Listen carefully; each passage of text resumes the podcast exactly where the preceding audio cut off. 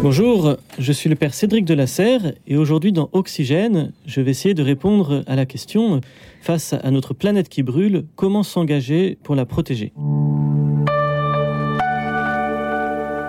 Quand le pape parle dans Laudato aussi de questions d'écologie, il essaye de poser un regard large sur cette question-là et de ne pas réduire sa réflexion à ce qu'on appelle l'écologie politique ou l'écologie euh, scientifique qui ne, s'intéresse qu'aux questions proprement techniques de la nature, mais d'englober tout ce qui interagit avec cela, en particulier la personne humaine et son bien.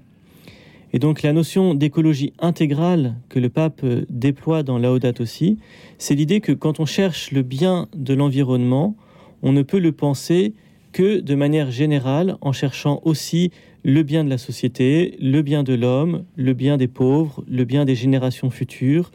Voilà, tout cela étant lié. Quand un, chrétien euh, fait pousser son potager au fin fond de son jardin, euh, il y a quelque chose de beau qui permet de découvrir que la création est bonne et que celle-ci euh, est fragile et nécessite d'être protégée.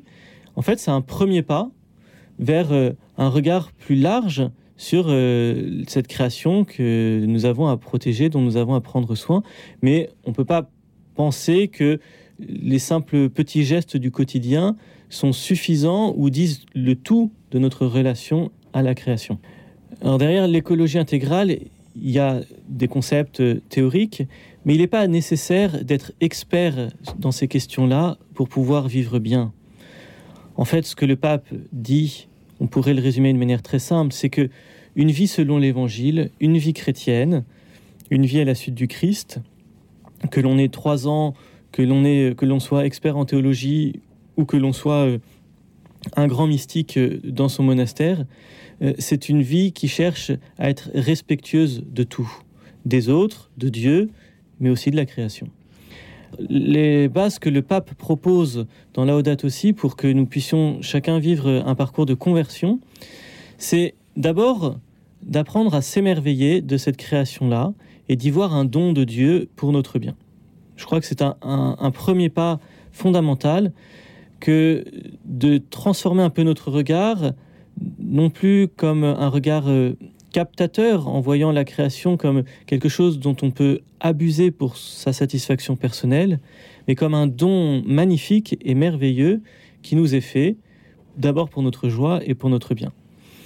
Et cet émerveillement, une fois euh, fait, vécu, euh, nous pouvons découvrir que nous avons une responsabilité et que donc nous avons une manière d'interagir, de, vivre dans cet environnement-là, pour que cet émerveillement perdure dans le temps.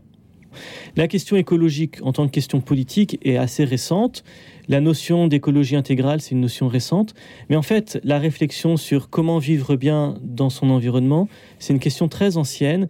Et la tradition chrétienne, l'histoire chrétienne est d'une très grande richesse pour ça. En particulier, le pape appuie là-dessus euh, la tradition monastique et, si on veut être précis, même la tradition bénédictine. En fait, les saints Benoît et à sa suite euh, les bénédictins pensent leur manière de vivre dans leur environnement de manière extrêmement actuelle. Il y a quelque chose de prophétique euh, chez saint Benoît sur cette question-là et que le pape François met en lumière dans la Laudato aussi. L'écologie intégrale doit impliquer une dimension spirituelle. Pourquoi un regard aussi spirituel? Pourquoi une dimension aussi spirituelle? Parce que nous, chrétiens, nous croyons que notre monde n'est pas absurde, notre vie n'est pas absurde, euh, mais a pour origine et puis pour fin Dieu qui veut notre bien. Et si donc euh, un monde merveilleux, magnifique nous a été donné, c'est le signe que Dieu est bon et qu'il veut que notre vie soit belle. Mais ça, ça n'est accessible que si on a euh, un regard, une compréhension aussi spirituelle sur le monde.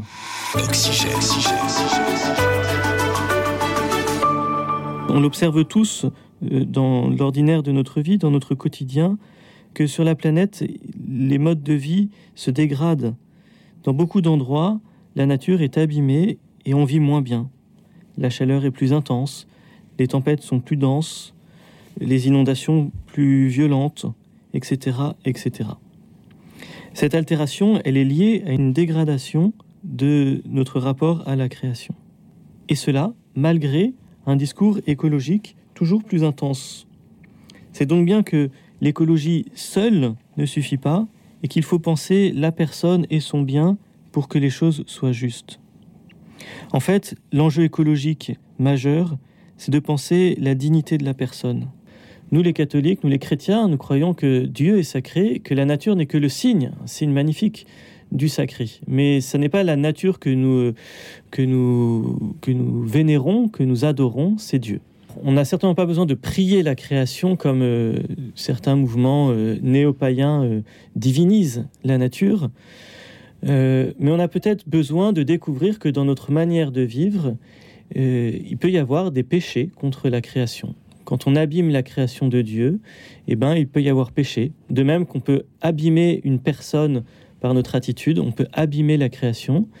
Et il, y a, il peut y avoir péché derrière cela. Et donc un péché nécessite, pour pouvoir être, pour pouvoir avancer dans la vie chrétienne, nécessite que nous cherchions euh, à nous réconcilier avec ce qui a été blessé, demander pardon et ne plus recommencer, et donc convertir nos modes de vie. Peut-être que ça demande une catéchisation de notre rapport à la création, effectivement. Il est toujours bon de redécouvrir qu'est-ce que la Bible, qu'est-ce que le Christ nous dit de la création, de notre rapport à elle, pour pouvoir euh, relire notre vie et voir ce qui a nécessité d'être ajusté ou réajusté. Comment est-ce qu'on devient un bon locataire de cette création? Eh bien, dans la Genèse, il y a euh, quelque chose qui est très beau qui, est, est, euh, nous est dit et souvent mal compris. Quand Dieu donne à l'homme l'ordre de dominer, il faut comprendre cette domination comme euh, le travail d'un jardinier. Le jardinier domine son jardin pour que ce soit pas la forêt vierge, pour que chaque arbre puisse porter du fruit, chaque plante puisse bien pousser. Il a besoin d'ordonner tout de, classer, de trier, de nettoyer. Voilà, notre mission d'humain dans cette création, c'est de permettre que chaque arbre puisse porter du fruit, que chaque élément soit respecté. Et donc, il y a un travail de gardiennage que je trouve euh, être un mot assez juste pour comprendre cette domination que Dieu nous propose de vivre. Saint François d'Assise est, là aussi un prophète où il nous permet de redécouvrir notre rapport à la création dans le cadre large de notre rapport à la vie en général, notre rapport aux autres, à nous-mêmes, à Dieu, et on nous permet de redécouvrir la nécessité que nous avons d'être tous acteurs de bien dans toutes ces dimensions-là. Moi, je crois que tout le monde peut vivre des éléments de conversion pour vivre l'écologie intégrale. Et même, je crois que c'est une bonne nouvelle pour chacun de découvrir qu'en vivant ces conversions-là, chacun à son niveau, on peut vivre une vie plus belle, une vie meilleure.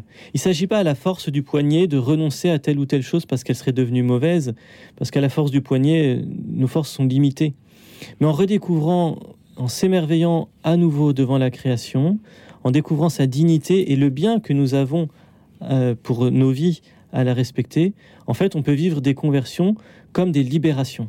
Telle chose que je change dans ma vie, en fait, me permet de vivre mieux.